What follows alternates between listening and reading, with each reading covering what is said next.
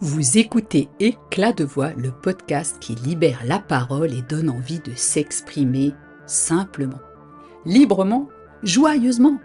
Je suis Anne-Claire Delval, auteure, ancienne journaliste, communicante. À ce micro, je vous donne de l'impulsion, des pistes concrètes pour retrouver votre aisance et votre éloquence naturelle pour que vous osiez vous exprimer et rayonner, vous sentir capable de dépasser cette fameuse glossophobie, ce gros mot pour qualifier la peur de parler en public.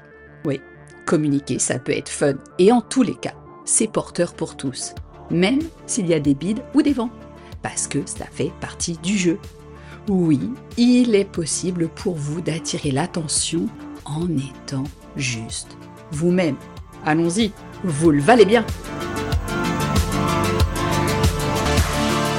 Salut tout le monde Cet épisode de podcast m'a été inspiré par le spectacle de Pierre Thévenoud que je suis allé voir ce week-end au Trianon à Paris. Spectacle délicieusement intitulé Pierre Thévenoud est marrant, trois petits points, normalement. Oh, ben c'est parti pour le comique J'adore, j'adore le personnage. J'ai adoré, comme la majorité des gens, j'imagine, dans la salle, l'ensemble du spectacle de cet humoriste qui est également chroniqueur sur France Inter.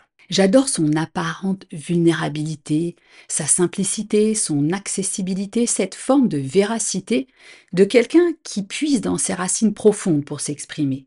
Et en même temps, une forme d'humilité mélangée à beaucoup d'observation, de réflexion. Bon alors évidemment, tout est bien travaillé, répété, ficelé comme une dinde qui va passer au four. N'allons quand même pas imaginer que tout soit improvisé, non certainement pas, mais en tous les cas, même s'il improvise avec brio au début du spectacle, je suppose que, comme pas mal de ces artistes qui ont une trempe quand même vraiment passionnante, il est capable de se laisser une marge de mise en œuvre au fil des séquences. Et moi, ça me fascine. Oui, je reste toujours fascinée par cette agilité et aussi par cette étincelle qui se produit entre certains comiques, dont lui, et son public. Alors, j'ai eu l'occasion à plusieurs reprises d'assister à différentes formes de ces one woman man show, des pièces comiques, des stand-up, parfois même en anglais. Et là, je me suis aperçue qu'il y avait quelque chose pour moi qui pouvait ne pas passer du tout, surtout en anglais, dès que la personne qui est sur scène n'a pas cette forme de détachement qui est encore plus perceptible quand le spectacle, justement, n'est pas dans notre langue maternelle. C'est pas que je comprends pas l'humour anglais ou américain, non, c'est plus dans la forme en fait que ça coince. En tout cas, une chose est évidente, pour faire rire quelqu'un, il y a quelque chose de l'ordre de la magie, du subtil qui opère. Avant d'entrer lui sur scène, Pierre Thévenoud avait invité trois autres humoristes. The floor was theirs. C'est jamais très facile parce qu'évidemment, le public attend là, entre guillemets. Donc, vous ne me voyez pas, mais je me retiens de faire ce geste devenu un tic collectif et ridicule pour les guillemets. Bref, je disais que le public attend la star pour laquelle il a évidemment acheté sa place. Pour autant, je pense que les gens qui vont voir ce type de spectacle, au même titre que ceux qui vont au concert, sont toujours prêts à découvrir de nouveaux artistes, de nouvelles façons, en l'occurrence de s'amuser, de porter un regard acidulé, décalé, mordant sur le monde. Et ce que j'ai pu observer, c'est que parmi ces trois personnes, il y en a une pour laquelle la salle répondait peu, réagissait mollement.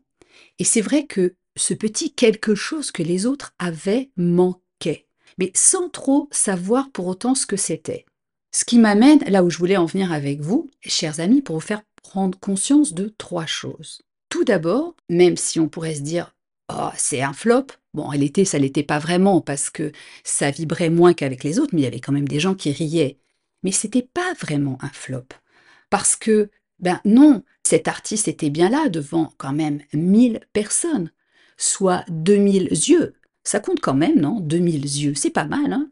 Et puis, ça en a fait rire, encore une fois, certains. Donc, pas une majorité, non, mais il y a quand même eu de la réaction. Et finalement, c'est quand même une expérience et un entraînement version XL d'être là dans cette salle du Trianon. Même si ça avait déjà été le cas à l'une ou l'autre occasion euh, pour cet artiste. Et en tout cas, merci parce que ça a fait germer immédiatement pour moi l'idée de ce podcast. Donc finalement, c'était un vrai succès. Bon, Alors, j'ai deux autres observations à vous soumettre pour favoriser encore cette prise de conscience.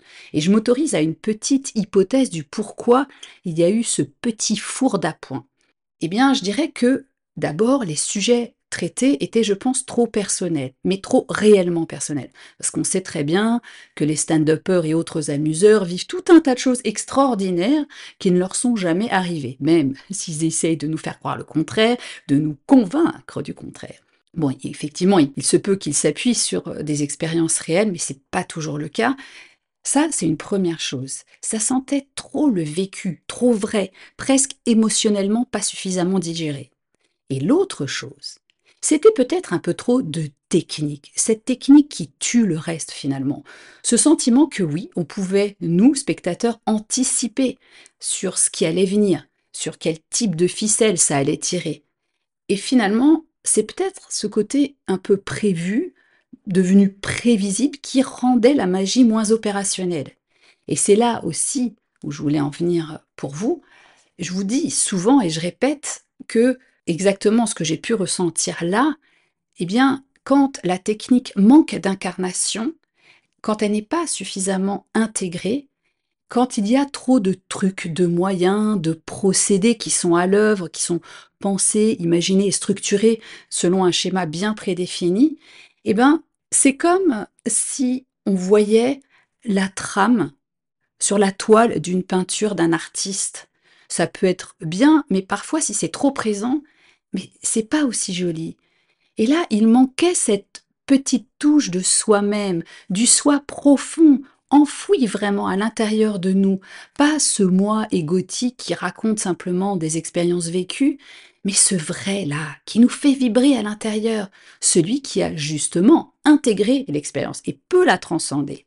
Et c'est en ça que je vous parle souvent de cette communication du cœur, quelque chose qui ne peut vous ressembler qu'à vous-même, qui n'est ni une imitation, ni un copier-coller de pratiques qu'on aurait pu vous apprendre.